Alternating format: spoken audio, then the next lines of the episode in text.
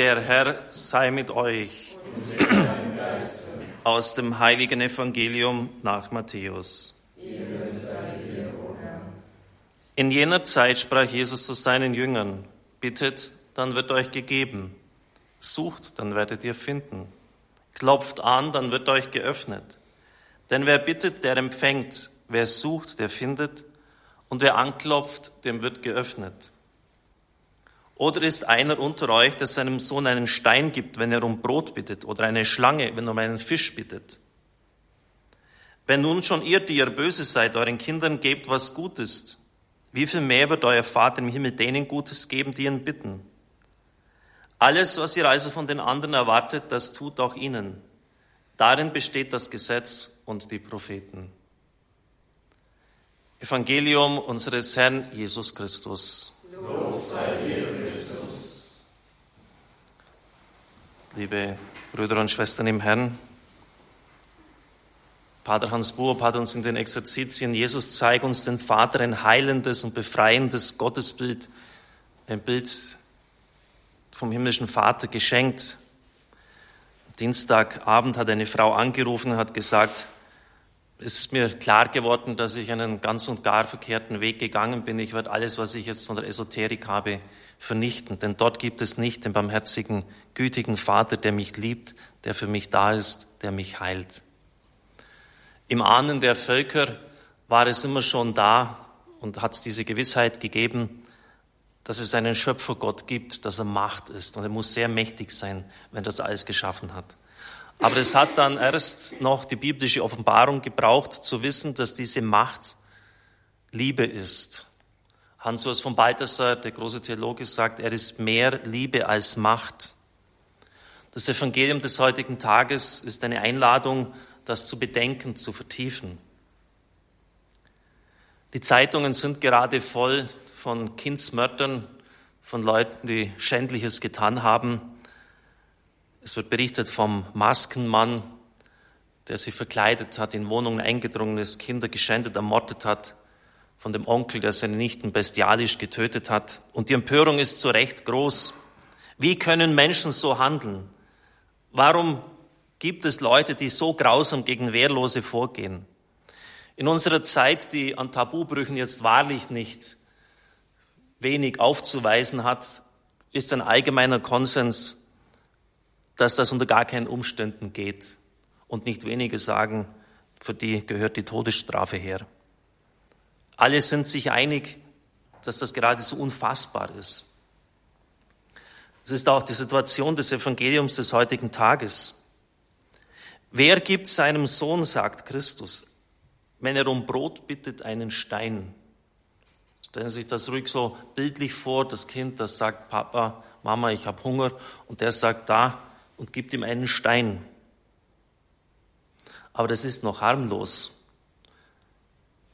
Wer gibt ihm eine Schlange, wenn er um einen Fisch bittet? Bei Lukas lesen wir einen Skorpion, wenn er um ein Ei bittet. Die berechtigte Bitte des Kindes wird mit einer tödlichen Gabe durch den Vater beantwortet. Schlange und Skorpion, die dem Kind den Tod bringen. Verhält sich so ein Vater, eine Mutter.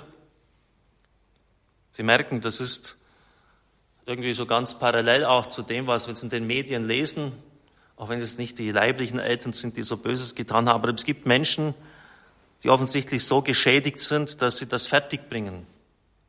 Aber jeder weiß, dass das absolut abnormal und krankhaft ist und dass keiner so handeln wird.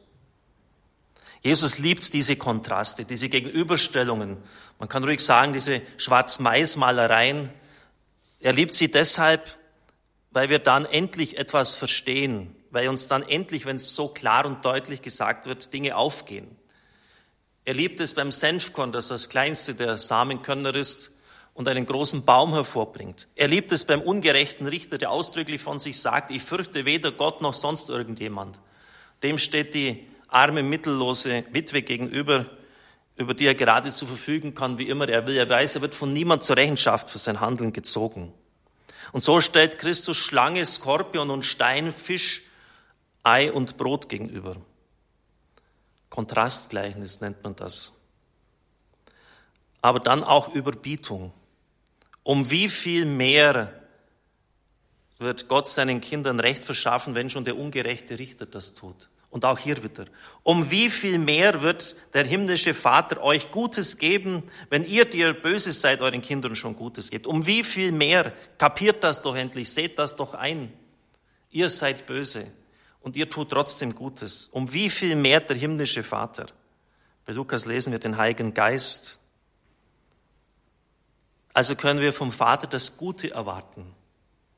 Denn er ist der Gute schlechthin. Das heißt, dieses Wort der Heiligen Schrift ist eine Einladung ins Vertrauen. Vielen fällt das Vertrauen hier nicht leicht und es hat seine Gründe, zumeist in der Biografie. Alexander Mitscherlich hat, der große Psychologe, schon in den 50er Jahren geschrieben, dass wir eine vaterlose Gesellschaft haben, heute mehr denn je. Die Zahl der Alleinerziehenden nimmt rapide zu. Das heißt, der Vater wird kaum mehr erlebt. Oder es sind oft schwache Väter, die kaum Zeit haben, vielleicht auch aggressiv sind, die die Mutter und das Kind bedrohen. Dazu kommt noch eine fehlgeleitete kirchliche Verkündigung, sicher nicht mehr in den letzten Jahrzehnten, aber die Eltern von uns haben es noch erlebt. Und findet man auch manchmal in der Theologie, so der gekränkte Vatergott, der der Missachtungen seiner Kinder jetzt endlich mal satt ist satt hat und seinen ganzen Frust am Sohn am Kreuz auslässt, der Satisfaktion will, Genugtuung. Das hat es in der Theologiegeschichte gar nicht so selten gegeben, dass man so gedacht hat. Und nicht wenige sagen auch, und das kann man auch nicht gleich so von der Hand weisen, warum leidet der Vater nicht selbst? Warum schickt er den Sohn hinein? Wenn Sie daran denken, wenn Ihr Kind krank ist, und es ist im Krankenhaus an Schläuche angeschlossen. Da habe ich viele Eltern schon gehört, die gesagt haben, lieber wäre es mir, ich würde dort liegen. Ich würde das, wenn es möglich wäre, sofort auf mich nehmen. Nur, dass mein Kind nicht leiden muss. Oder denken Sie an die Gottesbilder in der Verkündigung, der Polizistengott, der Buchhaltergott, der Rächer, der Aufpasser. Er sieht dich überall, du kannst dich vor ihm nicht verbergen.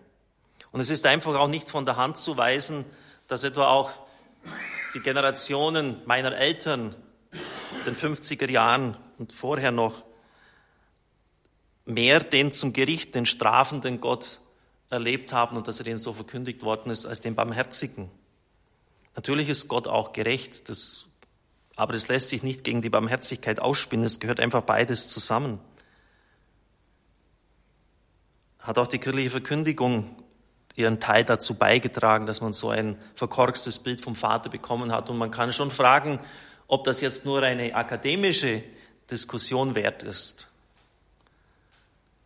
Ich lade Sie einfach ein, Ihr eigenes Leben zu schauen, wenn Sie bedenken, wie viel Kraft, Zeit, Geld, Liebe Sie investieren, wenn Sie Kinder haben, um die anständige, zu anständigen Christen und Menschen zu erziehen. Und machen Sie es mal jetzt 10, 20 Jahre und dann kommt da ihr Sohn, ihre Tochter und sagt später, eigentlich hast du mir dort etwas geschuldet, hast mir da die Liebe nicht gegeben. Das ist ein Mann, das ist verkehrt ist, das nicht zutrifft und macht ihnen Vorwürfe und hat irgendwie ein Bild von ihnen, wo sie geradezu erschrecken, was, was die Kinder jetzt von ihnen da, wie sie, dies, wie sie sie erlebt haben und gesehen haben. Und da wird auch keiner von ihnen sagen, na ja, das ist ja nicht so schlimm und, und habe trotzdem alles Gute getan, das wird ihnen wehtun. Und das wird ja auch in den Exerzitien sehr deutlich, so ist es auch bei Gott. Es ist nicht einfach ihm gleichgültig, dem himmlischen Vater, wenn wir völlig verkorkste Vorstellungen von ihm haben. Das ist natürlich in Anführungszeichen der Schmerz Gottes, weil es natürlich die Beziehung zu ihm restlos blockiert und weil es für die Spiritualität verheerende Konsequenzen hat. Uns als Eltern ist es nicht egal, wie die Kinder, auch später, wenn sie groß und über uns denken, das ist uns nicht egal. Aber bei Gott soll es egal sein, welche schlechten Vorstellungen, krankhaften Bilder wir vielleicht haben. Deshalb müssen wir uns darum bemühen, das richtige Bild vom Vater zu haben. Pater Hans hat uns da in den Exerzitien, ich kann das nur kurz jetzt noch andeuten, Wegweisungen gegeben. Wir sind geschaffen nach Gottes Ebenbild. Und ich sage Ihnen, liebe Zuhörer, bevor noch eine Verneinung durch ihre Eltern möglich war, bevor die sie abgelehnt haben, schon vielleicht im Mutterschoß, in der frühen Kindheit, war immer schon das Ja Gottes da. Ja, ich will, dass du lebst. Denn wir sind nach Gottes Ebenbild geschaffen. Und das kann wirklich dazu beitragen, auch Minderwertigkeitsgefühle zu heilen. Natürlich nicht von heute auf morgen, aber das muss man sich wieder ins Gedächtnis rufen. Oder nehmen Sie das Bild vom guten Hirten, der Weide, Wasser und Nahrung gibt, Gefahren abwehrt. Der mütterliche Gott. Es hat ziemliche Diskussionen gegeben, als Albino Luciani alias Johannes Paul I. in einer Audienz ziemlich frei gesagt hat, Gott ist auch mütterlich. Und da hat man ihm dann nahegelegt, er soll doch mal jetzt vorsichtiger sein. Das hat dann bei den Theologen Diskussionen ausgelöst. Ich möchte Ihnen eines sagen. In der Genesis steht, Gott schuf den Menschen als sein Abbild, als Mann und Frau schuf er sie. Das heißt, es gibt den Menschen nicht allgemein, sondern nur in dieser Doppelausgabe als Mann und Frau. Das heißt, wenn die Frau Abbild Gottes ist, und davon gehen wir ja alle aus, dann hat Gott in sich völlig klar weibliche Züge. Also die ganze Diskussion von damals hat, kann sich eigentlich ergeben. Es ist, ist unsinnig, weil es völlig klar ist. Er schafft uns nach seinem Abbild. Also hat er jetzt nicht nur dieses väterliche, führende, leitende, auch fordernde, er hat auch klar diese mütterlichen Züge, weil er die Frau nach seinem Abbild geschaffen hat. So eigentlich ganz einfach, oder? Und er ist auch der mitleidende Gott, der sich freiwillig vom Leid der Menschen betreffen lässt. Was ihr dem geringsten meiner Brüder getan habt, das habt ihr mir getan. Was mir vielleicht am meisten geholfen hat und hilft, das ist, und vielleicht auch Ihnen, die Beziehung Jesu zum Vater. Sie werden erst von dort her das Evangelium wirklich verstehen. Der Zwölfjährige im Tempel, der sich nicht entschuldigt, der zu Maria und Josef einfach sagt, wusstet ihr denn nicht? Ich muss jetzt im Haus meines Vaters sein. Wo soll ich denn sonst sein? Hättet ihr wissen müssen. Er zieht sich bei seinem öffentlichen Wirken zurück zum Gebet früh am Morgen, spät am Abend. Er braucht die Intimität, die Vertrautheit mit dem Vater. Die Schöpfung ist Bild und Gleichnis der Vatergüte. Die Lilien des Feldes, die Vögel des Himmels. In fast jedem Gleichnis ist vom Vater die Rede, besonders im Gleichnis vom barmherzigen Vater, der wartet, ein völlig anderes Bild, als man sich von Gott sonst zurechtlegt, wo Gott auf dem Thron sitzt und indigniert wartet, bis jetzt mal seine äh, missratenen Söhne und Töchter wieder zurückkehren. Er rennt ihm entgegen. Er hat es eilends für einen betagten Orientalen ein völlig unvorstellbares Bild für die Menschen der damaligen Zeit. Der rennt nicht. Er wartet, bis die kommen und um Abbitte äh, bei ihm einreichen. Der reiche Jüngling, Jesus korrigiert ihn, nur einer ist gut, der Vater im Himmel. Er ist gut und gibt Gutes. Im Johannesevangelium. Das Johannesevangelium ist eigentlich ein einziger Dialog vom Vater, vom Sohn zum Vater und vom Vater zum Sohn. Besonders beeindruckend auch die Passion. Nach meinem Wissen ist es die einzige Stelle, wo Jesus Abba sagt, Väterchen, Daddy. Gerade dort, wo es ihm am dreckigsten eingeht, wie wir menschlich sagen würden. Vater, vergib ihnen, Vater, in deine Hände lege ich meinen Geist.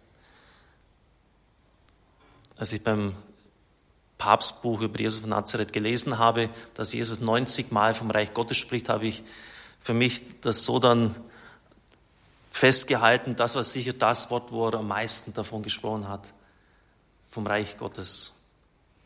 Das ist ein Irrtum. Ich habe es nicht selber nachgezählt, aber in der Konkordanz finden Sie das ganz leicht. 170 Mal spricht Jesus vom Vater. Das heißt, es ist kein anderes Wort mehr von Christus überliefert. Nichts war ihm wichtiger als die Beziehung zum Vater. Und da ist wirklich Jesus der einzige Weg. Es gibt viele Wege zu Gott über die Musik, über die Berge, über Menschen, was auch immer. Aber letztlich führt zum Vater nur ein Weg und das ist der Sohn. Und deshalb sagt der Jesus auch, ich bin der Weg. Und da kommen wir durch Christus hin. Meine lieben Brüder und Schwestern im Herrn, hier geht es wirklich um etwas ganz und gar Fundamentales in unserer Beziehung zu Gott. Gibt es unter euch einen, der seinem Sohn einen Stein gibt, wenn er um Brot bittet? Oder eine Schlange, wenn er um einen Fisch bittet, einen Skorpion, wenn er um ein Ei bittet. Kontrastgleichnis, Überbietungsgleichnis. Wenn nun schon ihr, die ihr böse seid, euren Kindern gebt, was gut ist, um wie viel mehr wird euer Vater im Himmel denen Gutes geben, die ihn bitten? Das knüpft an an das Obrige, die ihn bitten. Bittet, es wird euch gegeben. Also bitten wir, erbitten wir von diesem Vater Gutes oder wie es bei Lukas heißt, den Heiligen Geist. Er ist die Gabe der Gaben. Amen.